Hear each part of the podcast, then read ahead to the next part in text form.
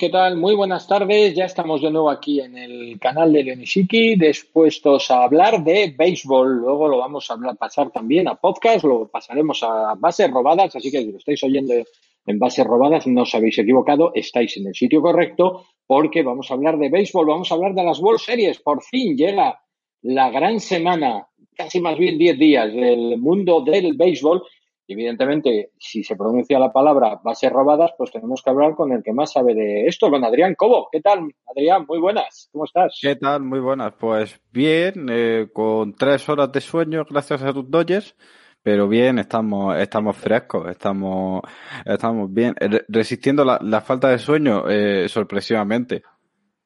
Bueno, pues nada, nada, prepárate, cógete bien de café, porque lo que nos viene es gordo. ¿eh? porque una en 10 días y se va a los, las 7 partidos. Séptimo, sí. Al séptimo, sí, sí. Nos vamos a tirar 10 días de béisbol y además trasnochando. Bendito cambio de hora del sábado que viene, que nos va a dar una horita de eh, Mira, en el, en el grupo de Telegram estábamos hablando de los horarios y dije, si llegan quinto, sexto y séptimo, es a la una de la mañana. O sea, mira que quiero béisbol, pero es que quiero ver béisbol a las 12 de la noche, una de la mañana. No quiero estar viendo béisbol a las 3, ¿sabes? Claro, claro eso ya sería la, leche. Bueno, eh, también tenemos con nosotros, eh, como siempre, John Molinero. ¿Qué tal? ¿Cómo estás, John? ¿Qué tal? Estamos.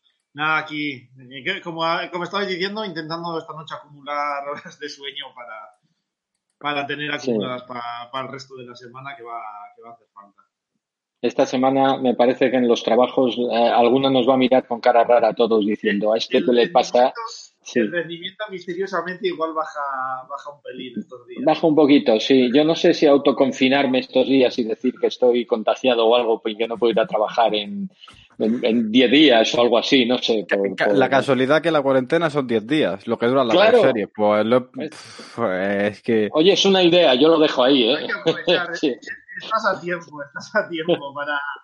Sí, di que la comida no te sabe a nada desde hace unos días, a ver si... Sí. A ver si la gente pica. Le entra, el susto y dice, no, no vengas, no vengas, déjate, quédate, quédate en casa. yo, vale, vale, pues lo que tú digas. No hay problema. Bueno, chicos, ya llegaron las World Series. Por fin, después de, pues no sé qué decirte, de, de, varios meses en los que todos teníamos las dudas de va a haber béisbol, no va a haber béisbol, bueno, parece que empieza a ver esto lo que dura. Uy, los Marlins les han caído 18 tíos, no sé qué, los Cardinals, estos no acaban moda, esto se nos corta, bueno, parece que siguen, oye, llegan los playoffs, pum, pum, pum. Pues ya estamos con las World Series, con Tampa Bay Rays contra Los Ángeles Dodgers. Los dos mejores equipos de la temporada, los mejores de la Liga Nacional contra los mejores de la Liga Americana. Adrián, era lo esperado, hombre, nosotros al principio decíamos que eran los Yankees, ¿no? Los que parecían los grandes favoritos de la americana. Pero estos Tampa Bay han eh, demostrado que el título de campeones de la liga regular de la americana no se lo han dado por casualidad, ¿eh? sino que son claros y, justos eh, favoritos para estar aquí en estas World Series. Yo quiero volver a insistir que en la encuesta de Pichot de marzo, cuando pensábamos que había que yo puse la World Series Dodgers Rays. Nada, eh, simplemente quiero dejar eso en el aire por si me quiere contratar algún equipo de analistas de MLB, que sepan que yo veo el futuro.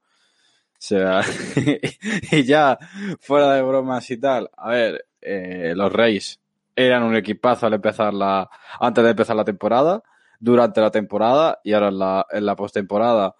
Me han dejado alguna que, que otra duda, ya lo hemos hablado fuera de micro, ahora lo hablaremos, pero siguen siendo un equipazo que está eh, muy buen sustentado, ya no solo en las analytics o no, sino que tiene que Kevin Cash ahora mismo es eh, top 5 managers de la, de la competición fácil y eh, han cimentado un equipo que, que tiene la ventana oportunidad de ganar este año, tal vez el que viene, y por méritos propios. yo no creo que pueda decir que, que, se lo han regalado, que hayan tenido un camino fácil, sino todo lo contrario.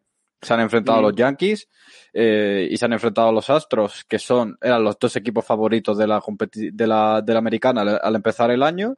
Les han ganado a los dos, con un poco más de sufrimiento a los Astros, pero las han ganado igualmente.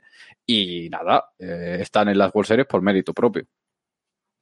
Efectivamente, yo creo además que con, con, bastante sufrimiento, es cierto, sobre todo lo de los Astros. Vamos a recordar la, cómo ha sido esa serie de campeonato, porque los Reyes, la verdad es que empezaban como, como un auténtico tiro, le ganaban. Bien es cierto que todos los partidos han sido muy igualados eh, en esta serie, pero el primero se lo llevaban los Reyes 2-1, repetían los Reyes de nuevo en el segundo partido 4-2, volvían otra vez en el tercero 5-2. Además, aquí ya todo el mundo daba la sensación de decir, bueno, pues eh, le han ganado a Fran Minvalde, le han ganado a Urquidi, a McCallers, bueno, los astros están acabados, que anda medio lesionado. Bueno, pues como pasa siempre que pensamos, donde dije, digo, digo, Diego, no lo tuvimos que empañar todos porque los Astros 4-3, 4-3 y 7-4 para empatar la serie a 3 y tener que irnos al último y definitivo, John, donde ya los Reyes acabaron ganando por fin ese cuarto partido, 4-2, eso sí, y, bueno, pues eh, sufriendo, sufriendo, pero al final Tampa Bay que se deshizo de unos Astros que yo creo que por una parte se han reivindicado un poquito de decir, oye, pues mira, que no somos tan malos, que de verdad que somos buenos, que podemos llegar, y por otra parte, por la misma, decir, oye, ¿para qué hacéis trampas? Si sois tan buenos, no os hacía falta hacer trampas, ¿no? En, su época, ¿estáis idiotas o, qué os pasa? Coño, salir y jugar y, y ya está. Estás muteado, John. Desmuteate, que Sí, que era por que no se repitiera el sí. Eh, no, decía que lo de los Astros mm, para mí han tenido dos temporadas muy distintas. Una, la temporada regular, que entraron de milagro, con récord negativo, con, muchas dudas, con la lesión de Verlander, tal. Eh, un rendimiento en la ofensiva y sobre todo de precisamente los grandes nombres de todo el follón este de, del robo de señales, pues Altuve, Reckman y compañía, bastante decepcionante. Y yo creo que una vez que entraron en, en postemporada, pues dijeron, pues bueno, ya que estamos aquí, vamos a activarnos, vamos a ponernos a ello. Y, se han puesto a ello, han aprovechado pues eso, que no había público, todos los la polémica, eh, los, los abucheos que podía haber para centrarse un poco más en, en el béisbol. Y sí, yo creo que en cierta manera se han reivindicado, ¿no? Altuve por fin ha tenido, pese a los fallos defensivos, pues a la ofensiva ha tenido una serie bastante buena. Carlos Correa ha estado tremendo, eh, pues Springer se ha reactivado, Breckman es un poco el que ha quedado un poco ahí más colgadillo, pero bueno, con el apoyo del picheo de nombres como Valdez, Urquidi y tal, acompañando un poco a, a Grenky, pues casi se han colado en, en las series mundiales, ¿no? No sé, al final ha sido todo un año muy, muy complicado. Pero vamos, sí, Tampa se ha metido. Eh, todos los partidos de esta serie eh, de la americana han estado bastante apretados. La mayor ventaja fue en el sexto, me parece que tres carreras para de ventaja para Houston. Eh, Tampa, curiosamente, y es algo que yo creo que, que va a tener que ver en, o puede tener que ver en, las series de en las series mundiales, ha anotado, me parece, el 72% de sus carreras en home runs. Sí. Que es un dato apabullante, casi más propio de, los Twins que, de otra cosa, de los Twins y la Bomba Squad. Eh, pero no sé, creo que quedaron séptimos en home runs en, en, la temporada regular en la Liga Americana. Se enfrentan al equipo ahora que menos home runs había permitido la Liga Nacional, que son los Dodgers, en un estadio que no está permitiendo demasiados, demasiados home runs. Y veremos, yo creo que va a ser una serie muy divertida la de, la de Tampa y los Dodgers, porque creo que son dos equipos en cierta forma muy parecidos, con un departamento analítico tremendo, creciendo mucho desde dentro, eh, drafteando y desarrollando jugadores. De hecho, Friedman pues, viene de, los Rays y a la vez muy distintos en, los extremos opuestos en cuanto a capacidad financiera, ¿no? Para, para comprar jugadores y agentes libres y, pues a la vez son filosofías muy parecidas y muy distintas, así que va a ser muy divertida esta, serie mundial. Sí. Eh, ¿Qué esperas, eh, este, Adrián, qué esperas tú de los de estos Rays? Porque si una de las cosas de las que siempre hemos hablado de, de los Tampa Bay Rays es el tema de, bueno, pues cómo gestionan el, el, picheo, sobre todo pues con ese opener que ya desde hace unos años pues lo están sacando a, a, colación, ¿no? Pero luego resulta que tienen unos abridores de altísimo nivel, porque Blake Snell es muy bueno, es un Saiyan, o sea que no se le tiene que haber olvidado lanzar, ni muchísimo menos. Eh, Charlie Morton, todos sabemos lo que es. Bueno, de hecho, un pasado con antes de entrar, recordábamos el, séptimo partido de las series mundiales entre Astros y, Dodgers, donde Chamberlain Morton prácticamente destrozó a toda la ofensiva de, los Dodgers.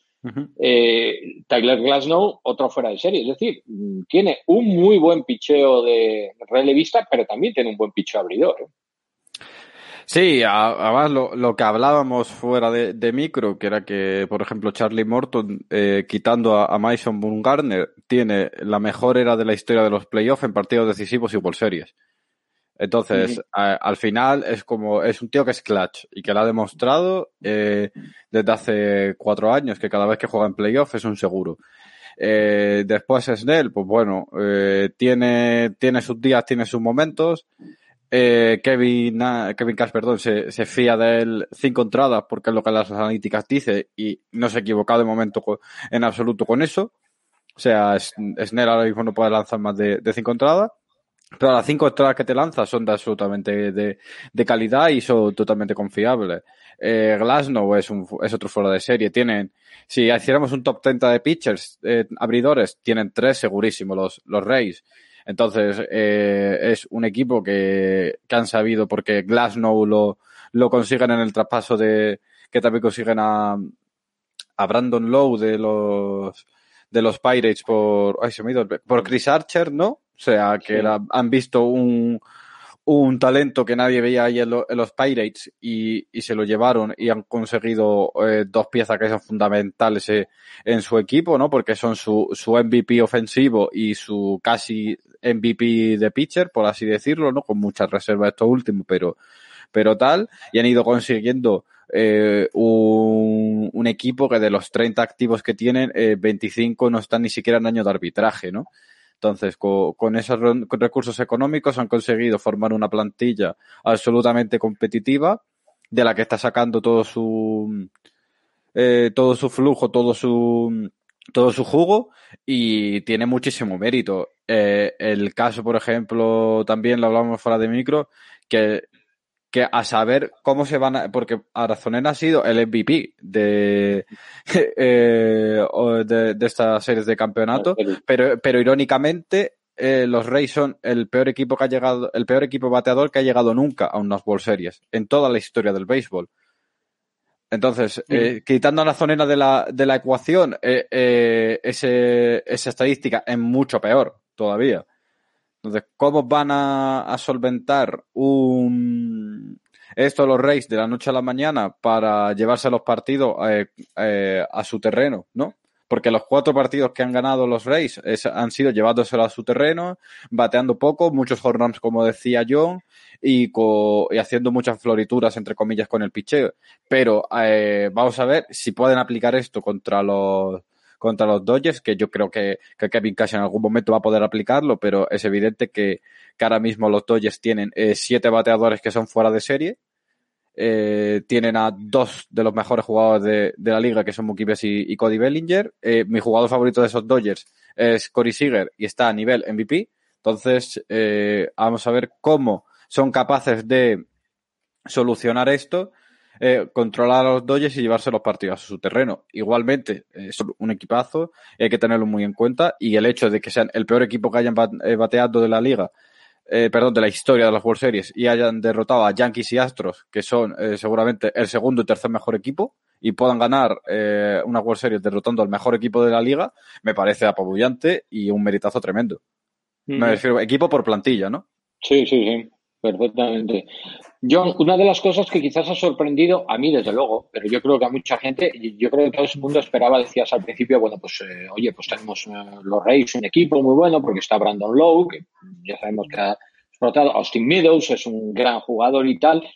Oye, curiosamente, eh, los grandes héroes de estas series han sido Randy Arozarena y Mike Zunino. Mike Zunino, además, un catcher que, bueno, pues que de vez en cuando la pega y tal, pero, pero que se ha salido completamente, ¿no? En estas, en estas series de, campeonato. Yo no sé si eso le va a valer a los Reyes ofensivamente eh, para lo que se les viene encima, ¿no? Porque, bueno, en picheo se pueden ahí andar, andar, en bullpen probablemente estén mejor los Reyes que, que los Dodgers, pero ofensivamente mm, es un poco lo que dice, lo que decía Adrián. Me da la sensación de que los angelinos están muy por encima de, de los Reyes a día de hoy.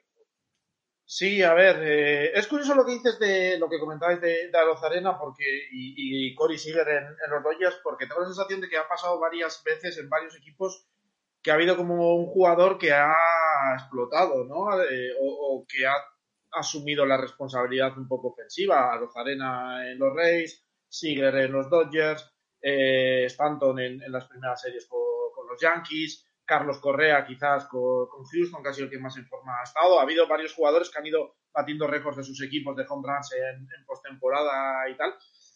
Y yo creo, mencionar tú a Zunino, que es un pitcher más defensivo, pero que sí tiene una capacidad de, pues bueno, un home run puntual, eh, un poco clutch hitter, yo tengo esa sensación sobre el clutch hitter que hoy en día con las analytics pues tanto se asegura que no, que no existen, no lo sé, pero vamos, esa, esa sensación tengo yo con él a menudo. Pero sí, yo creo que los Reyes van a necesitar más el tipo de, ofensiva que esperábamos quizás, ¿no? Al que nos tenían acostumbrados, no vivir eh, con un 70% de, de home runs, porque les va a ser muy difícil, y sí poner más corredores en base, más eh, estrategias ahí en base, no sé, hit and runs, en base robadas apenas ha habido. creo que ellos tienen el único eh, sacrifice band de, que ha habido en toda la, la postemporada. Más cosas de esas y no depender de, que a Rozarena te pegue un home run o no, porque en ese sentido creo que su ofensiva está diseñada para, para jugar en equipo, con, más con los platoons, etcétera, y los Dodgers creo que también tienen una, una, un line-up muy largo, pero quizás con más talento, ¿no? Que, que no es raro que eh, puedan aparecer uno, dos, tres que se echen el equipo a las espaldas, y en ese sentido, si tienen que jugar a eso, creo que los Dodgers tienen cierta, cierta ventaja. Porque venimos a lo de siempre que les ha pasado a Oakland, que les ha pasado a Tampa Bay, estos equipos con muy poco eh, tradicionalmente, lo decía Billy Bean, ¿no? Que su, su mierda, su, su, estrategia que no funciona en postemporada, porque al final eh, en series a pocos partidos, pues el talento suele tener mucho más impacto que no el diseño y el ganando partidos pues poco a poco. Veremos a ver, desde lo como decía Adrián al principio, Kevin Cash, Kevin Cash y el cuerpo al final de, de Analytics, la gerencia, que son la que más o menos le da las instrucciones a Kevin Cash, son de lo mejor, si no lo mejor ahora mismo de, toda la MLB y le pueden sacar jugo. Eh, a mí me, preocupa también en Tampa, yo lo decía al principio de, las dos series, eh, este formato sin descansos dentro de las series con, una estrategia tan ofensiva del bullpen mm, tiene, sus, o sea, tiene muchas ventajas y les puede dar una gran ventaja, pero también tiene el riesgo de quemar un poco a, a tus piezas. Y, por ejemplo, a Nick Anderson, que era, venía con la vitola de mejor relevista, se le está viendo muy, muy quemado, muy cansado en las últimas apariciones. Está permitiendo muchos corredores en base, muchas carreras y, eso le puede, le puede costar mucho. Por encima Kevin Cass está confiando eh, mucho en él. Veremos cómo lo remonta. Sí que la rotación está funcionando mejor incluso de lo que yo esperaba, pero, pero veremos. Eh, los Reyes parece que poco a poco en esta, en esta última serie de campeonato ya porque empezaron como muy tradicionales hasta los dos últimos partidos de la serie contra los Yankees, que ya se pusieron con el tema del opener y tal. Aquí han ido un poco una mezcla más, sí tradicional, pero más agresivo, sí algún momento el otro día con Josh Fleming y tal, eh, más un poco estrategia de opener y bullpen day y tal. Y lo han podido sacar adelante. Veremos a ver contra, contra los Dodgers que se sacan de la manga, porque los Dodgers también tienen una gerencia y un cuerpo analítico que, les va a buscar las cosquillas.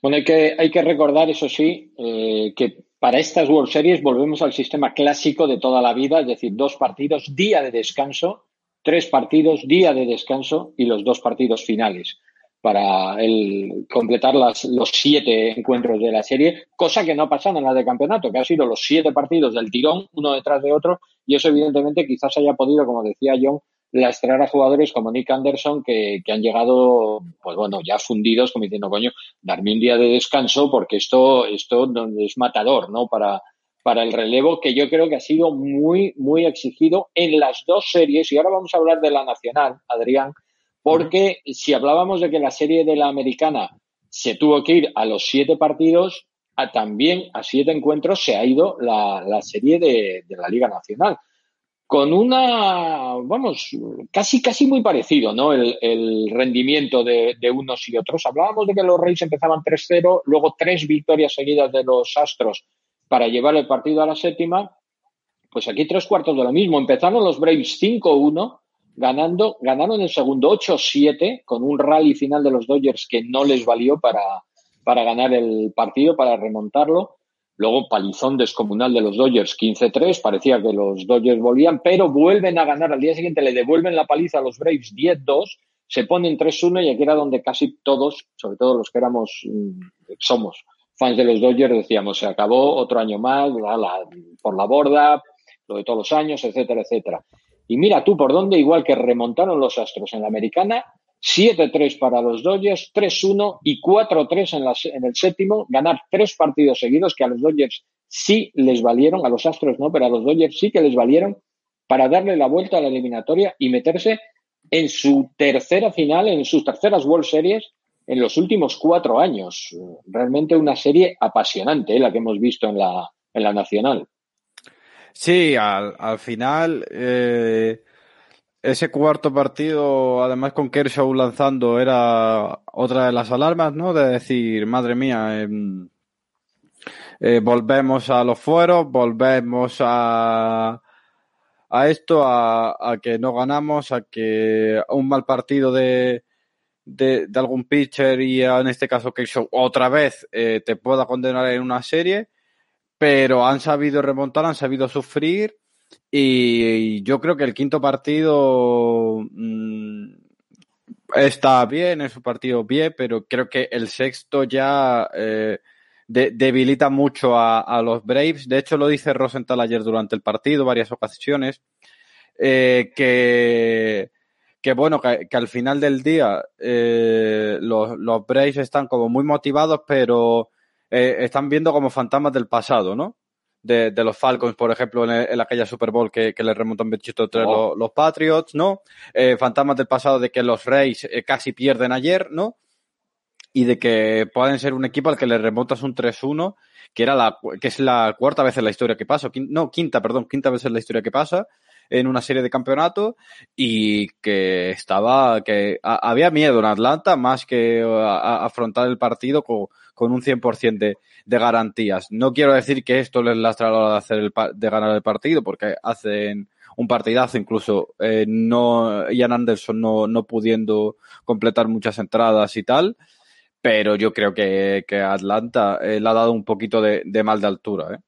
O sea, si, de, si después de, de, de, casi ganar la serie 4-0, con 3-1, eliminando a Kershaw, sabiendo que no tienes a Buehler hasta un posible sexto o séptimo, eh, tienes tres oportunidades y no ganas ninguna, te han dado mucho más de altura.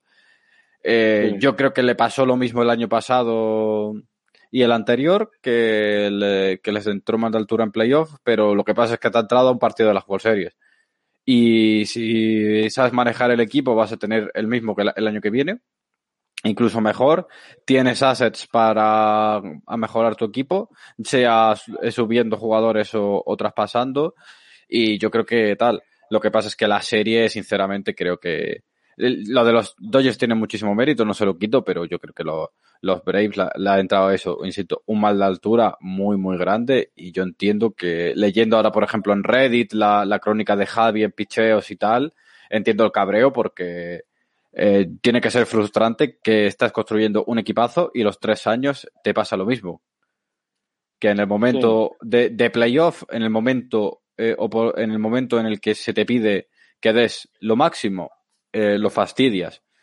Y el año pasado, por, eh, perdón, el año pasado, eh, eh, anoche, creo que la jugada esta que es un double play, que, que ni miran a dos jugadores en base teniendo los Braves uno en segunda y otro en tercera, eh, decanta muchísimo el partido y mentalmente es esta, se, esta, esa, esa, esa, sí, sí desmonta completamente mentalmente. Esta jugada no tiene ningún sentido, pero ninguno, ¿eh? Sí, o sea, tanto sí. en ejecución de los Dodgers, que es acojonante, bueno, lo que hace aquí Justin Turner, que el súper de veterano, que es hago el tag y al segundo ya estoy haciendo el lanzamiento tercera, es sí. eh, un movimiento brutal, es increíble esa jugada, pero debilita mentalmente el partido de una manera eh, apabullante.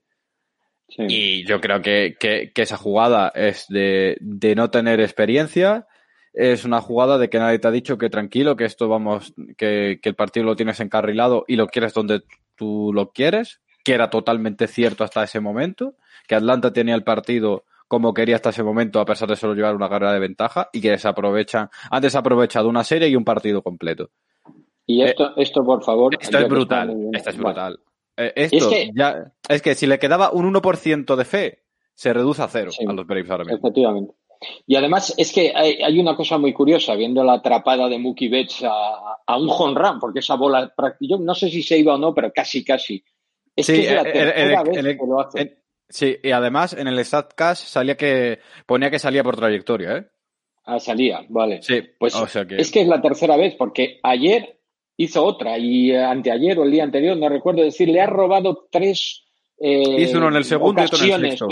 Mm. Claro, ocasiones ya no solo de robar un home run, porque en el segundo me parece que era, o el tercero eran ocasiones para que Atlanta siguiera sumando, es decir, cambiara el momentum del, del partido, que yo creo que es lo que consiguió Mookie Betts con, con esas atrapadas. No solamente evitar que Atlanta anotara alguna carrera, sino darle completamente la vuelta al, al momentum del, del, encuentro y que pasaran a ser los Dodgers los que venir de, desde atrás y, y, repentinamente, pues en vez de estar perdiendo por tres, pasar a ganar por uno. Una cosa así en cuestión de una sola entrada gracias a, a atrapadas como, como esta de, de Mookie Betts. A ver, tampoco me quiero extender mucho que tiene que hablar John, pero esta jugada en directo. No te preocupes, que luego John ya se, ya se extiende el solo. ¿eh? No, pero esta jugada en directo, no sé si va a salir en el resumen. A ver, no sale, pero ¿sabes lo que hace Chris Taylor? Eh, dime porque ahora no la recuerdo. se ríe y dice, no me ha anotado ahora, pero vamos a anotar después. Y, se ve el, banquillo aplaudiendo y su para arriba. O sea, te eliminan a un tío en home y está el equipo arribísima y están los Braves súper serios. Sí. Hay, eso demuestra mentalmente dónde estaba el partido. O sea, ese 3-4 es, eh, bueno, no es engañoso porque no anotaron más, ¿no? Pero mentalmente es un 3-400. Sí, en un séptimo partido, estando el partido igualado, te eliminan un tío en home y la reacción es no pasa nada, para adelante y todo el mundo está arribísima Em, demuestra que, no está, es que los Dodgers están 30 pasos por, por delante tuya mentalmente y que tú estás fuerísima, pero fuerísima. Y, y, Urias hace un, un, relevo brutal, pero es un relevo brutal en el que lo, es que es que no hacen nada los breaks. es que, es que, no, concedió, no hacen nada. Ofensivamente hacen cero. Sí, sí. Eliminó a los nueve bateadores que se enfrentó. En, los últimos cuatro, en, las últimas cuatro entradas de un séptimo partido consigues un hit. Totalmente. Con el equipo que tienes. O sea, eh, eh, tampoco vamos a decir eh, pecho friada, ¿no? Pero sí vamos a decir, les ha venido muy el mal de altura y que tu pensamiento antes de empezar el partido es, uy, podemos desperdiciar un 3-1. Aich. Hay que, reformularse mucho psicológicamente cómo quieren afrontar los Braves la siguiente temporada. John, bueno, poníamos ahí un tweet que nos dejaba, un mensaje que nos dejaba hace Corpas, dice, hola, Verlander y Scherzer tienen su anillo, ojalá lo gane Kershaw. Eh, ojalá, ojalá sinceramente, porque ya sabes que yo soy muy, aparte de ser de los Dodgers, soy muy fan de Kershaw y, y creo, siempre lo he sido de que o sea, partidario muy en contra de esa dinámica de que, que eso se arruga en playoffs y tal. Bueno, yo nunca me lo he creído, creo que se arruga como se arrugan todos. Te salen partidos buenos y te salen partidos malos. Como decía hoy Ángel Carrillo en, eh, no sé si dónde se lo vi, me parece que era en YouTube, en el directo que han tenido antes en 217, que ponía ojalá que haga un partido perfecto para acabar con la algo así como con la retórica, ¿no? O tal en, las series mundiales ya para que todo el mundo diga, qué bueno es, es Kershaw o, algo así. Ojalá, sinceramente, me encantaría.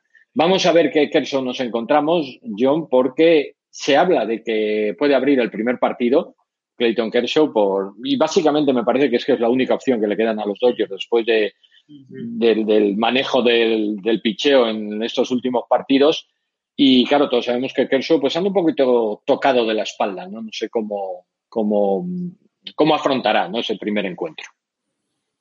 A ver, los Dodgers, pues sí, supongo que Kershaw parece ahora mismo por días de descanso y por gestión un poco de, la rotación, la opción más lógica, después de haber puesto a May, me parece que dos de los últimos partidos, Gonzalo bastante, tal, eh, Urias los tres, de las tres entradas para cerrar ahí el partido, supongo que sea lo más lógico.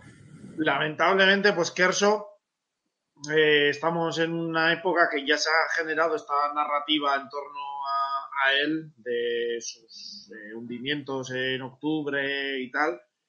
Eh, no lo sé, yo confío en él, es alguien en el que nunca he dejado de, confiar. Creo que el otro día, bueno, ya se ha hablado bastante, ¿no? Le lanza cinco entradas muy buenas, muy sólidas y es en la sexta un poco cuando cae eh, creo que no elimina ni uno en la sexta. Eh, y al final es, pues eso, de la gestión del bullpen que puede hacer Roberts o no. Eh, no sé si es esas cosas de, que si los Dodgers al final hubiesen quedado eliminados, pues le hubiese pesado a Roberts esa, esa decisión. Mira, te interrumpo, John, solamente un, detalle sobre este punto que estás diciendo y, comparándolo con el partido de ayer. Eh, tienes en el partido de ayer a, los, eh, a los Dodgers, creo que era Training, a Blake Training, con dos tíos en base cuando hacen esa doble eliminación y demás. Bueno, ahí la defensa consigue salvar la situación. En cambio, el otro día Kerso te deja un tío en base y viene el bullpen y la defensa no consigue nada y al final empiezan a caer carreras y bueno, por los sistemas de anotación que tiene la MLB, bueno, el béisbol en, general, las carreras le caen a, a Kershaw, que al final dices, Kershaw ya está sentado en el banquillo, ¿no? Quien, ha, quien no ha mantenido el, el, digamos, el marcador a cero es, en ese caso creo que era Gratero el que salió, ¿no? Por, por el bullpen. También es que al final, bueno, pues, pues esas cosas dices, joder, también tienes que tener un poco, tú lo sabes perfectamente con Jacob de Grom. Ya no es solamente que tú seas un buen pitcher, es que tu equipo te tiene que ayudar también a ganar partidos y a ser un, pitcher de, de calidad y a tener números, vamos. Está claro, al final, sobre todo ciertos números como el victorias derrotas y tal, eh, influye demasiado, pero al final, claro, es que un fallo defensivo no solo ya lo que te puede afectar a ti, sino los, el impacto que pueda tener sobre el resultado general, ¿no? Ya comentamos los, los errores de, de, Altuve en la serie, un par de fallos pues que decantaron sus partidos a favor de, de Tampa Bay. Eh, necesitas a, la defensa y no sé, yo creo que los Dodgers tienen en Kersos que lo tienen que ver como, como un asset, ¿no? Como una ventaja que tienen, un tío con muchísima experiencia que sabes que te va a rendir por lo normal. Al final, el problema que tiene la postemporada es que muchas veces lo, lo equiparamos una entrada o una salida postemporada o unos números de postemporada con números en, eh, en temporada regular. Y no es lo mismo, eh, ni por la tensión, ni por eh, la implicación de cada partido, ni por los rivales a los que te enfrentas. Te, estás enfrentando a, los mejores rivales posibles en postemporada y pues quizás lo que o, o los Dodgers la, temporada regular pues se enfrentan sí, no sé, a, Colorado, Arizona este año ha estado muy mal, a los Giants en los últimos años. Tienes más partidos un poco de de hacer buenos registros y tal. Aquí te estás enfrentando todos los partidos a vida o muerte, cada lanzamiento vale el doble o, el triple, creo que lo decía, no sé si no lo decía Bueller el otro día, que, cada lanzamiento te quema el doble, cada, la responsabilidad en cada lanzamiento es, el doble. Precisamente Bueller el otro día, porque se hablaba hablando de, lo de Scherzer, Bueller, quien abrió el primer partido de la serie de campeonato, que, que lo abrió Bueller y tal, eh, en vez de Kerso, que luego Kerso al final, por lo del tema de los dolores de espalda, no, no lanzó el, segundo. Eh, yo creo, mm, tengo la sensación de que los Dodgers, no sé si los Dodgers en general o Roberts confían mucho en Buehler. O sea, yo creo que no hay nada de, no tanto cosas como como matchups o gestionar esfuerzos, no sé qué. Yo creo que hay veces que la, que la respuesta más o la respuesta correcta es la más sencilla. Yo creo que confían en, en eh, ayer venía un artículo en The Athletic, creo, en el que hablaba precisamente de eso, de cómo le ven que es un tío que mantiene la calma, creo que lleva en, en postemporada una era de 0,58 o algo así. Y el otro día, en la segunda entrada, me parece, llenó las bases, eh, con no sé si 0 outs o 1, y se enfrentaba con 0 outs, se enfrentaba a Atlanta que es el equipo que tenía mejor promedio con, de bateo ante fastballs, me parece que 308 o algo así, una barbaridad, que era el primero por 10 o 20 puntos de, diferencia. ¿Y qué hizo? Pues lanzó 11 fastballs seguidas y salió de, de ahí. O sea, muchas veces en postemporada es mantener la calma, no salirte de madre. Un poco lo que hizo Dusty Baker el otro día con, con Greinke, ¿no?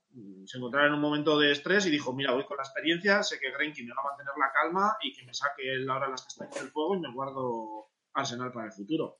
Y eso también hay que tenerlo en cuenta en postemporada. Entonces yo confío en Kerso. Sí que los dolores...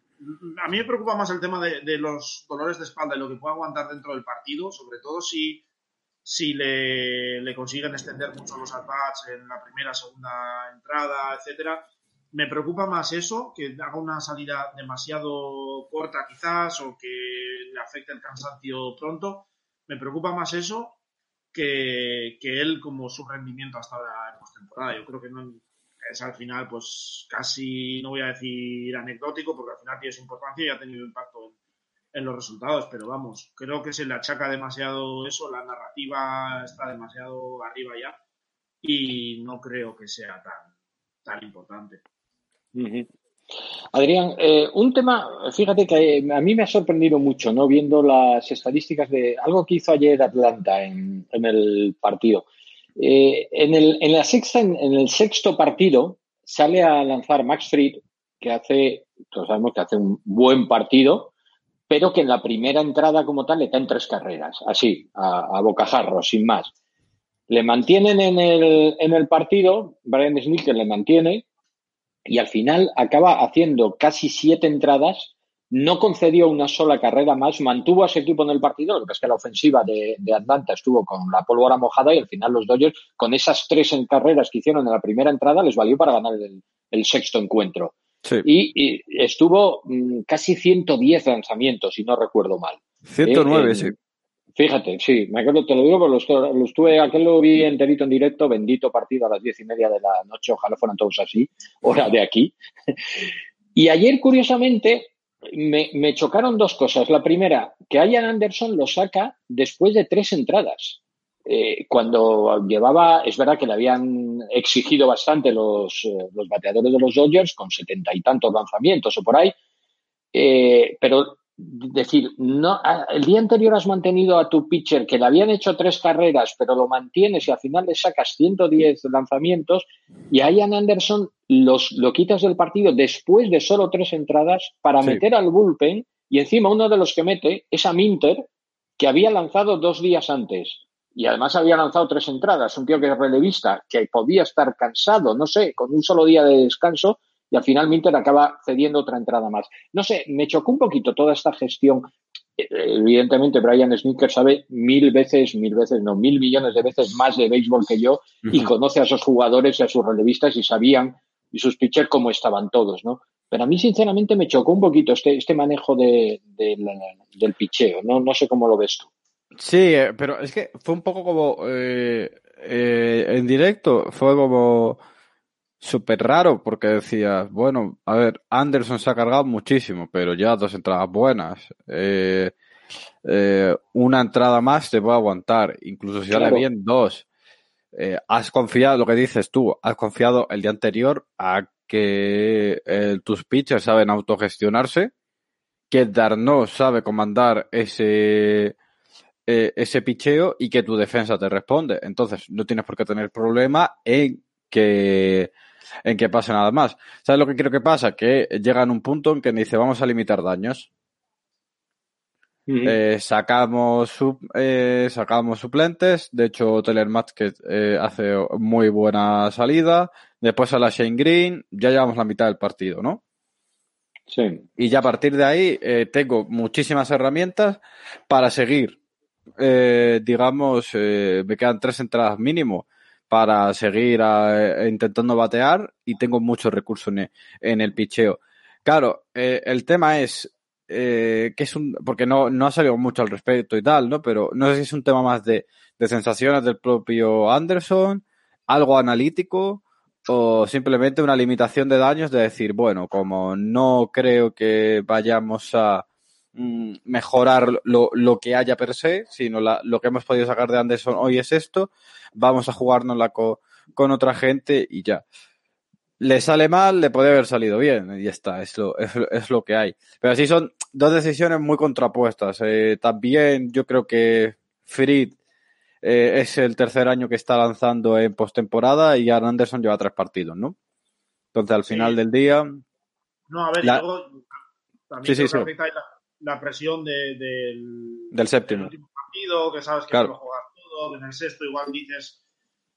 Aunque en el 99% de las veces, quizás, pues en el sexto partido ya estás pensando hay que ganar hoy y tal, pero sabes que sigas teniendo una hora en la recámara, un séptimo partido, sobre todo cuando vas como Atlanta liderando la serie y dices, por si acaso quiero quizás guardar algo, voy a ver si, si lo exploto aquí con, con Fritz y me aguanta un poco más y mañana me va el bullpen más, más, más descansado. Y no sé si ayer, pues quizás, o bien no querían que se volviera a enfrentar a, a la rotación de nuevo Anderson, o sí, posiblemente. Cambiar, porque lo cambian por match de zurdo, quizás querían cambiarle todo todo lo que se encontraba en los bateadores, cambiarles el estilo que habían visto hasta ese primer momento. Eh, yo creo que es una mezcla un poco de todo, ¿no? Cambiar un poco los matchups, ponerles a un zurdo de repente para sacarles sí. un poco de, de, la comodidad, que no volvieran a. O sea, que Anderson no tuviera que enfrentarse, como dice Adrián, ¿no? hasta este sí. año llevaba, no sé si no sé si llevaba 10 partidos por encima de, de doble A lo que llevaba Anderson. O sea, es un chico que se ha encontrado este año por las circunstancias tan espe especiales y por todas las lesiones y problemas que ha tenido la rotación de Atlanta, se ha encontrado en el primer equipo, lo ha hecho muy bien, ha tenido un debut excelente, pero uh -huh. estás de repente en un séptimo partido de, de, de, serie de campeonato. Entonces, pues quizás por no volver a enfrentarle, tal, eh, ya le ha sacado quizás todo lo que ellos esperaban, eh, tres entradas, suficiente, has permitido un par de carreras, quieres limitar, y tiras de un bullpen que pues quizás estaría, lo verían más, más descansado, le cambias el perfil a, a lo, al rival, a los bateadores rivales y eso, y como dice Adrián, es que está, eh, te ha salido mal y pues mala suerte mm -hmm. también. Al final, supongo que todo eso estaría estudiado y tú intentas poner las mejores cartas sobre la mesa y al final te puede salir. Mm. Tampoco, sí. por ejemplo, eh, no es, eh, es como lo de Kevin Cash en el sexto, ¿no? Que ves las estadísticas de Snell y ves que en segunda rotación de eh, la segunda vez que se enfrenta, se enfrenta al lineup eh, tiene un ERA de 6.35 y la tercera vez uno de 6.85 que hace Cash lo quita cuando se va a enfrentar por segunda vez a, al lineup. Ha, uh -huh. ha, hecho lo suficiente ha aguantado lo suficiente y lo quita. Eh, meta Diego Castillo que está siendo a lo mejor el mejor relevista de toda la postemporada y la sale mal. Ya. Y la gente yeah. dice, Buah, es que han desperdiciado los Reyes. Bueno, y si te sale bien, ganas el partido en la serie. Bueno. No, claro, ya está. Esto, y esto lo es que es lo que hay. Alex Carand en 217 lo dice mucho, que al final las decisiones como tal, mmm, hoy en día las decisiones que toman eh, los managers son muy pocas. Es básicamente cómo aplicar lo que te dicen desde, desde la gerencia y el departamento. Exacto. Sí, sí. Cagas, eh, Dusty Baker eh, el otro día, eh, ahora esta, estos partidos, ayer eh, Snitker, ellos antes de, del partido tienen un dossier de, del departamento analítico, algunos equipos más, otros menos, depende de la cantidad de dinero que tengan ahí, pero que le dicen el plan de juego, tienes el plan de juego A, el B y el C, y va todo bien, te mantienes en el A, si no, echas mano del B y si no, echas mano del C. Y la labor de los managers muchas veces es decidir en qué momento uh -huh. pasar de un plan a otro y en qué momento ejecutar uno u otro. Eh, y ayer, pues, le dirían a, Sneaker, oye, mira, eh, creemos que este te va a aguantar tantos lanzamientos o enfrentarse tantas veces a, al rival. Si nos da tres entradas, suficiente, y luego metemos a Machek, porque los números de, de todos los relevistas que sacaban ayer eh, Atlanta son, son, excelentes, incluso con las carreras permitidas ayer, Minter acaba con un era de 3, Chris Martin de 2.25. Melanson eh, tiene un era de, de, cero en esta serie de, de campeonato. Eh, Matzek y Green, pues uno y pico. O sea, al final le dijeron, esto creemos que es la, la, el orden más, más correcto. Y al final, mm. pues, el problema es que, claro, Bellinger es un MVP, te puede, por mucho que haya estado medio dormido estos playoffs, te puede sacar el batazo ese o Kike Hernández o, lo que sea y, te destruyen todo, toda la estrategia en, en, los lanzamientos. Mira, decía hace un rato, estaba escuchando también en 217 que estaban hablando con, con Fernando Díaz y con Pepe Rodríguez, y, este, y Pepe Rodríguez hablaba de eh, el del tema, ¿no? Volvían un poquito al, tema de Kershaw, también lo, lo, comparaban con, bueno, pues con el otro día con los Yankees cuando sacaron a Gary Cole y, Pepe Rodríguez decía, con toda la razón del mundo, dice, ¿cuándo le sacas? Justo un momentito antes de la catástrofe. ¿eh? ¿Cuándo sabes cuándo es la catástrofe? Pues precisamente los analistas son los que tienen todos esos datos, lo que estaba diciendo Adrián del tema de, de que te están diciendo, oye, pues mira, Blake Snell solamente puede lanzar un número determinado porque a partir de la quinta entrada, es decir, ya saben, a partir de la quinta entrada llega la catástrofe, vale, cámbialo. Cámbialo, pues ya está. Bueno, pues a Garrett Cole lo cambias justo antes cuando sabes que a partir de aquí te la puede liar. Que a lo mejor no te la lía, a lo mejor sí, o a lo mejor sale Castillo, como dices tú, John, y te la lía.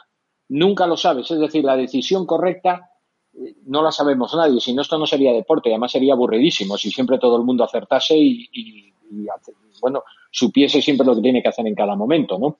Pero evidentemente yo creo que todo el, sistema de analistas que tienen todos y cada uno de los equipos es cuando te están diciendo, mm. ojito, que Blake Snell a partir de ahora te la puede liar.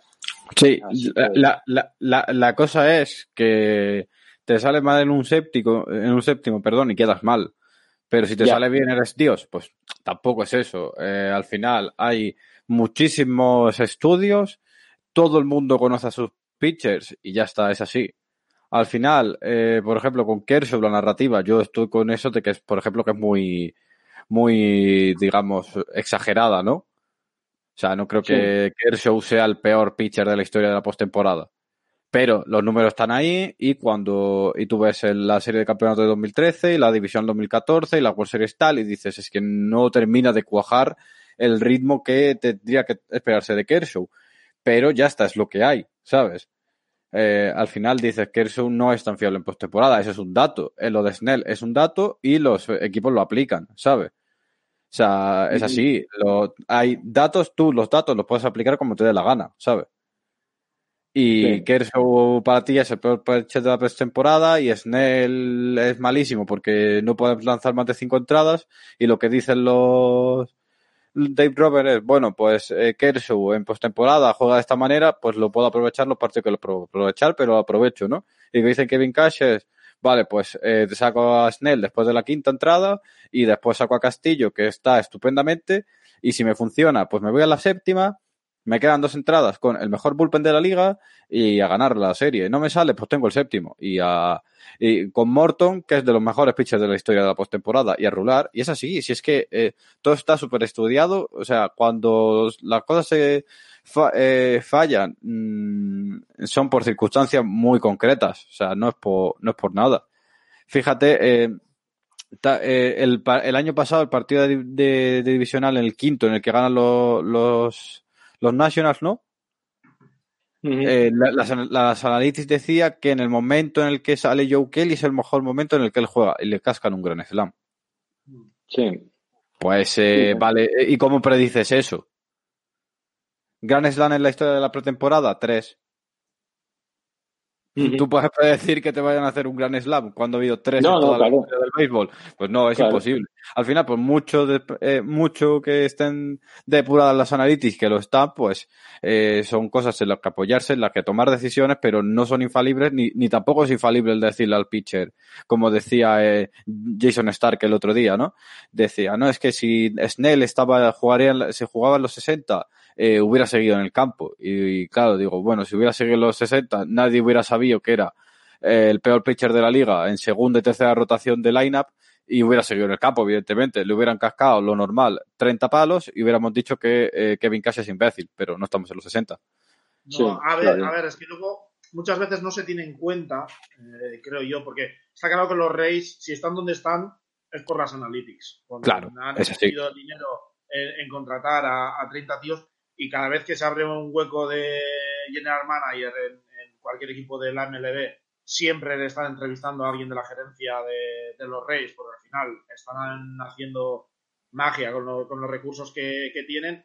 Eh, y tienen suerte de tener, yo creo que uno de los mejores managers, si no el mejor, en aprovechar esa información y en aplicarla de modo que los movimientos que hace, sea en el bullpen, sea eh, con el lineup, sea sacando pinch lo que sea, o las estrategias dentro del partido, será seguramente el, manager que mejor aprovecha sus datos, pero tienes que tener en cuenta que al final eh, estos datos los aplican sobre personas, porque seguramente Kevin Castro la información de que en los momentos donde tú notes que se está jugando el partido, donde veas que está más claro, que tienes eh, dos rivales en bases y, y, una out, lo que sea, saca a Nick Anderson, que es el tío que hemos visto con los momentos de tensión, es el tío que mejor rendimiento da. Pero es que trae a Nick Anderson y está con el brazo muerto. Ya en el segundo partido casi acaban perdiendo los Reyes en la novena entrada, que le llenan los las bases dos veces, me parece. Eh, ayer también permitió una carrera, le han ido... Al final la han utilizado en tantas situaciones diferentes, en tantos momentos distintos del partido, que al final yo creo que ha llegado agotado. El otro día seguramente Dusty Baker tendría la información de que, de que había que sacar a, a Grenky pero se fió de Grenky y dijo, bueno, pues tiro con él porque tengo la sensación de que en este momento las sensaciones que me transmite mi lanzador son superiores a, los números.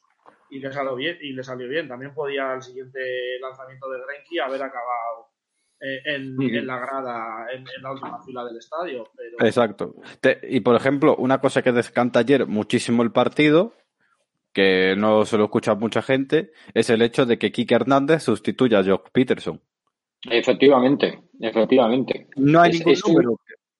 sí, no, te iba a decir que es, un home run que hace alguien que no esperas que en ese momento lo haga. Exacto. Porque es mucho más pegador Jock Peterson que Kike Hernández. Y no hay ningún número que refute que Kike Hernández sea mejor en esas situaciones.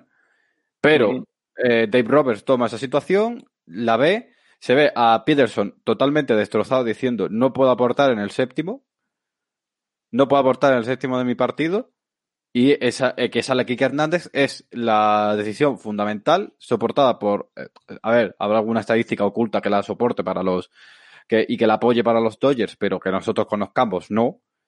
Y decanta un partido totalmente. Y al final, eh, dices, eh, ¿qué, ¿qué, sentido tiene sacar a Kike Hernández a ti? Yo lo pensé, bueno, pues a, la primera me cayó la boca y gana el partido de los Dodgers por esa decisión. Y, ya está. Es lo que hay. Es que al final eh, se toman una serie de decisiones en base a muchas cosas. Y Peterson ahí estaba destrozado en, mitad del partido y cuando te está el último auto, es el primero en salir del campo, está celebrándolo como un poseso. Pues esa, al final son grupos humanos, se administran y los jugadores también se autorregulan y hay que saber mm, cuándo puedes aportar y yo no creo que Peterson ayer que lo quitasen desmerece una serie de campeonatos que ha tenido bastante buena desde el DH.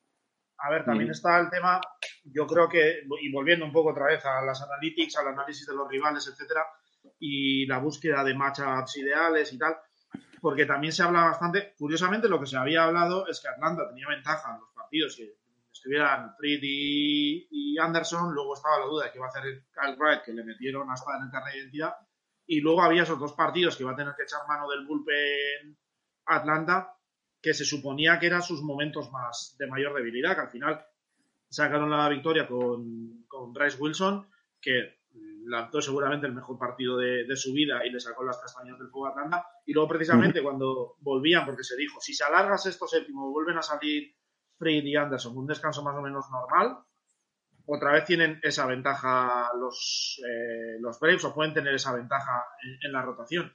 Claro, se ha hablado mucho de que qué hicieron los, y eso puede afectar también a la decisión de, quitar a Anderson. ¿Qué hicieron los, los, Dodgers? Os ha hablado de qué hicieron los Dodgers. Estudiaron cada lanzamiento, ya los de la temporada, pero todos los lanzamientos que, hicieron, tanto Fried como Anderson, contra ellos en los dos primeros partidos, para intentar mm. discernir si tipeaban lanzamientos, o qué secuencias utilizaban contra lanzadores concretos o cómo, qué movimiento tenían los, lanzamientos, tal. Y yo creo que quizás Atlanta sabría eso, por eso dijeron, no vamos a poner a, Anderson, que al final es un chaval con muy poca experiencia en MLB, lo vamos a quitar antes, vamos a meter a gente más, más experta, pero seguramente los Dodgers también dirían, pues si llega un momento de tal contra Matseco, no sé quién estaba lanzando en el momento del cambio de, de Kike Hernández, pero si, si hay que hacerlo, pues Jock Peterson, por, porque es turbo o porque no batea bien, eh, las rectas o lo que sea, por, por, lo que sea, pues va mejor Peterson. Pues, pero, porque los Dodgers también es verdad que tienen a 30 tíos trabajando en estudiar cada cosa concreta de, lo que pasa en el partido. Entonces, pues eso seguramente también no, es que está claro que un equipo que tiene dinero no lo gasta todo en jugadores, eso está claro. También lo gasta y mucho en analistas y en, en, el, en todo lo que está detrás y que no se ve. Es lo que decía yo hace un rato, que son eh, y los Dodgers en ese sentido son muy similares porque ambos creen mucho y, trabajan mucho y desarrollan mucho el tema de las analytics para tomar decisiones. La diferencia es que además de eso, los Dodgers tienen luego un remanente de, 230 millones al año para pagar sueldos de, jugadorazos, porque tú puedes tener todas las analytics del mundo, pero si encima puedes pagar a Mookie Betts, a Walker Buehler, a Clayton Kershaw, a Justin Turner y a Cody Bellinger, pues hombre, te facilita más que lo que mm. ves con las analytics te sirva de, de algo sacarle jugo a esas analytics. Yo ya les digo que empiecen a guardar pasta para cuando tengan que renovar a Siger, porque me parece que es una de las piezas clave de ahora mismo de, estos Dodgers. Eh, bueno, Tampa Bay Rays, Los Ángeles Dodgers. Partido a siete entradas. Vamos a seguirlo aquí en, el, nuestro canal, en Twitch. Vamos a seguir día a día lo que pase en, estas series. Eh, ya adelanto, para los que estén por ahí viéndolo, la gente que está en el chat y demás, que vamos a tener en el primer partido, comentándolo después del primer partido el miércoles, a Ramiro Blasco. Así que no podemos, vamos, empezamos a lo grande, ¿eh? ya que no se lo pierda nadie. Pero eh, Ramiro ya va a llegar aquí sabiendo lo que ha ocurrido en el primer partido. Nosotros no lo sabemos. Así que, Adrián, te pregunto a ti ahora mismo, ¿qué va a pasar no en el primer partido, no te eches las manos a la cabeza, que no lo hemos hecho tan mal en las, en las previas anteriores, ¿eh? las cosas como son, y como dices, tú, tú, clavaste que iba, esta iba a ser las World Series, así que clávame ahora el resultado de las World Tengo miedo, tengo miedo, porque llevo demasiada suerte desperdiciada en esto, o sea, es el momento de que me equivoque eh, miserablemente, que diga que gana un equipo y que gane el otro 4-0. Es el momento. en riguroso y directo, además. No, eh, ya fuera coñas y tal, eh, aparte de que sí, estoy quemando mi suerte y todo el rollo, eh, es que me parece súper difícil de, de, predecir, pero yo creo que voy a decir Dodgers 4-2, por sensación y por, y por el hecho de, de, ese equipo bateador que me parece ahora mismo no casi imbatible, pero sí muy superior. Creo que le va a dar mucha ventaja a los, a los Dodgers y, yo creo que, eso, de momento, eh, los dos partidos con, con Morton, creo que, que Reyes puede sacar mucho. Seguramente en el primer partido, siendo Kershaw, Glasnow con un día de, con un día de descanso menos, el bullpen más, más estirado, el de, el de Dodgers, sí puede haber ahí no, un poco de, de desequilibrio, pero yo creo que, que si la serie se alarga mucho, puede tener cierta ventaja los, los Dodgers porque tienen seis posibles abridores, ¿no? John, ¿tú cómo lo ves? ¿Como Adrián o tienes tu idea completamente distinta? No, no, te iba a hacer la broma de, decirte que enhorabuena que estéis otra vez a cuatro partidos de volver a quedaros a las puertas de, ganar. Pero. Gracias. Oye, no me hagas bromas que ¿eh? como empiece, espérate, que como empiece yo a hacer bromas de los, mira, no puedo hacer bromas de los Mets, como tú sabes que los Mets, los Mets es mi segundo equipo y les tengo un cariño brutal, así que no puedo hacer bromas de los Mets, pero, pero podría. Porque no tengo que, que soportar mis, ataques gratuitos. No, no, yo la verdad es que estaba pensando, de hecho, también un 4-2 para, para los Dodgers. Creo que se podría ir a 4-3 porque Tampa al final sabe también aprovechar todos sus, recursos. Me creería también un 4-1 porque lo que decía, ¿no? La, la necesidad eh, que han tenido del home run para anotar, aparte de que me ha sorprendido, yo creo que eso tarde o temprano se les va a caer porque no ha sido un equipo, o sea, ha sido un equipo bastante promedio en cuanto a los home runs durante la temporada regular y yo creo que tarde o temprano se, se les va a caer y se enfrentan a un equipo, pues eso, que sabe jugar también con sus armas de los analytics, de ir moviendo piezas y tal, y yo creo que eso les va a pesar y al final la balanza del talento puro o de la acumulación de talento seguramente caiga del lado del lado de los Dodgers. Entonces yo creo que un 4-2 también sería lo más, lo más lógico. Sí. Pues mira, vamos a coincidir los tres porque yo he estado dudando también, en eso estoy contigo, John, entre el 4-1, 4-2, Dodgers, evidentemente. Eh, yo es que no podría apostar por Tampa aquí, aunque, aunque recuerdo perfectamente cuando los Dodgers perdieron la Serie Mundial con los Red Sox hace dos años. Eh, recuerdo que yo dije que ganaba Dodgers, pero en el fondo, en el fondo no lo tenía nada claro, porque veía que los Red Sox eran mejores. Yo aquí, sinceramente, mm, tanto el corazón como la cabeza me dice que van a ganar los Dodgers también 4-2. Yo creo que esa va a ser la, la serie final. Pero, pero estos son unas series mundiales. Aquí puede pasar absolutamente de todo. Hemos visto sorpresas, en, eh, vamos, tantísimas veces en, en postemporada que a nadie le puede extrañar que al final el resultado sea otro completamente distinto al, al que decimos. Pero bueno, esta vez por lo menos hemos acertado los tres, el mismo resultado. Así que si nos equivocamos, nos equivocamos los tres, colegas. Esto es así de. Pero, eso, que al final lo que está claro es que es tremendamente difícil de pronosticar. Muy difícil, sí. Un partido, sobre todo con las condiciones de este año. Ya hemos visto también las series de campeonato. Se puso 3-0 Tampa, casi pierde, bueno, perdió la ventaja, lo que pasa es que consiguió ganar el séptimo. Eh, los Dodgers tuvieron que remontar un 3-1 en contra cuando parecía que teníamos casi hecha la serie Tampa, eso, Atlanta, luego al final parecía que todo iba a cambiar y que íbamos a tener un Houston Dodgers, era, era ha sido todo un, un follón divertidísimo, pero... Divertidísimo, muy divertido. Sí.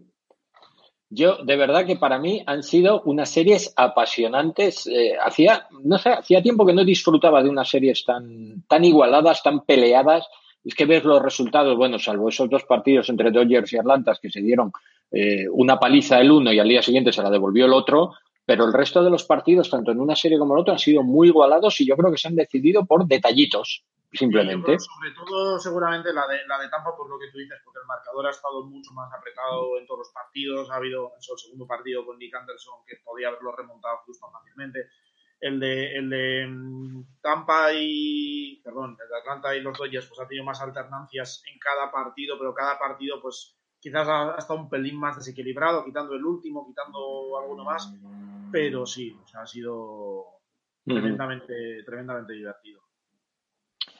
Pues nada, chicos, a partir de hoy, por fin descanso. Hoy vamos a poder dormir todos a descansar, porque a partir de mañana, desde las 2 de la mañana, horas de española, pegados a la televisión para ver las World Series, para ver el primer partido. Aquí lo estaremos comentando, lo comentaremos también en el podcast de Bases Robadas, por supuesto. Adrián, un placer, muchísimas gracias por pasarte por aquí y en un ratito te paso el audio para que lo envíes a las, a las redes. Pues nada, a ti como siempre por, por invitarnos, paso pasarnos el audio y nada, a ver, a disfrutar de la World Series, estoy a dormir de 11 a 3 de la tarde. Ah, no se puede porque tenemos que trabajar. Bueno, bueno pues nada, eh, fallo. Bueno, yo creo que, que a las 12 está, lleva el tío como 4 horas de sueño. O sea, son las 8, pues si me puedo costar ahora tampoco me, me importa tanto. Y a ver, a ver, porque hay que descansar, que queda mucho, mucho béisbol. Menos mal que hay días de descanso, menos mal que hay días de descanso entre partidos, que hay un día que se puede dormir, porque yo estoy ya. Que mucho hablamos de, los relevistas. Sí, los relevistas me sudan tres pingas, sí. Que Nick Anderson le, a Nick Anderson le pagan por lanzar, eh, a mí no me pagan por ver béisbol, así que yo necesito un día de sueño. Y luego se habla de las palizas que se están dando, bueno, la gente en picheos que se estáis pegando un curro con las crónicas y todo, que hay que ver los partidos, escribir y todo, y poco se habla de, eso también. Estamos ya quemadísimos. Yo, mira, es que lo peor es que en este punto de la temporada llegas y dices, es que estoy quemado, es que se acabe ya. Y es que dices, Buah, es que no va a haber nada hasta, hasta, hasta marzo, abril. Dices, no, venga, pues que lleguen al séptimo. Y estás viendo el séptimo con a lo mejor 17 cafés encima. Y dices, a lo mejor no merece la pena. Sí, Te planteas tu, vida y estás en la novena y cuando no está tu equipo, estás en la novena y estás diciendo, a ver si empatan, hombre, a ver si empatan y hay extra inning, que no acabe esto, no, no a ver si empatan. Ah, no, que son las seis, me tengo que ir. Bueno, eh, eh Kelly. Pero luego da igual que al día siguiente de las World Series ya estás deseando que eh, por lo menos febrero para que empecé el training y tal. Y claro. Que llegue ya, o que llegue ya la off-season, los, los las fechas están para ofrecer arbitrajes, no sé qué, la agencia libre. Y, haremos, y haremos lo que hacemos todos los años, o por lo menos lo que hago yo, prometer solemnemente no ver ni un puñetero minuto de esa porquería del sprint training, que eso no vale para nada, vaya porquería. Y el primer día del sprint training, ahí estoy yo con el mando a distancia, colocando el primer partido que sale, porque tengo un mono de béisbol que no me aguanto. Y veo una entrada, dos entradas, no veo más, pero ya me vale para, para quitar un poco el mono y así todos los días. Y dices, tío, eres un obseso, ¿no? ¿Qué le vamos a hacer? Estamos totalmente enganchados. Volver a oír a los narradores de, tu equipo, de, a final de, marzo a, a, septiembre, a final de septiembre estás oyendo a veces más a los narradores que, a tus amigos, que al final les oyes todos los días y... Sí, sí, efectivamente. En fin, lo dicho, Adrián, gracias por, por pasarte por el canal. John, tres cuartos de lo mismo. Muchísimas gracias por, por pasarte por aquí. Nada, cuando quieras, encantado. Mucha suerte en esta semana para, para los Dodgers y a ver qué tal, qué tal va la cosa. Fenomenal, pues eh, gracias a todos por haber estado escuchando el eh, programa y recordar que vamos a seguir las World Series a través del canal de Leonishiki aquí en Twitch y seguiremos haciendo cositas también en bases robadas. Faltaría más. Aquí el béisbol sigue, no se acaba. Gracias a todos por pasaros. Adiós.